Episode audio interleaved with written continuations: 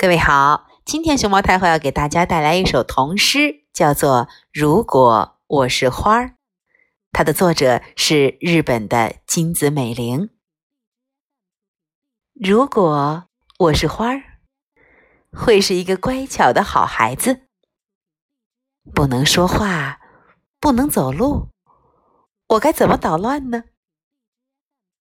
要是有谁走过来对我说：“你是让人讨厌的花儿。”我一定会生气的凋谢吧。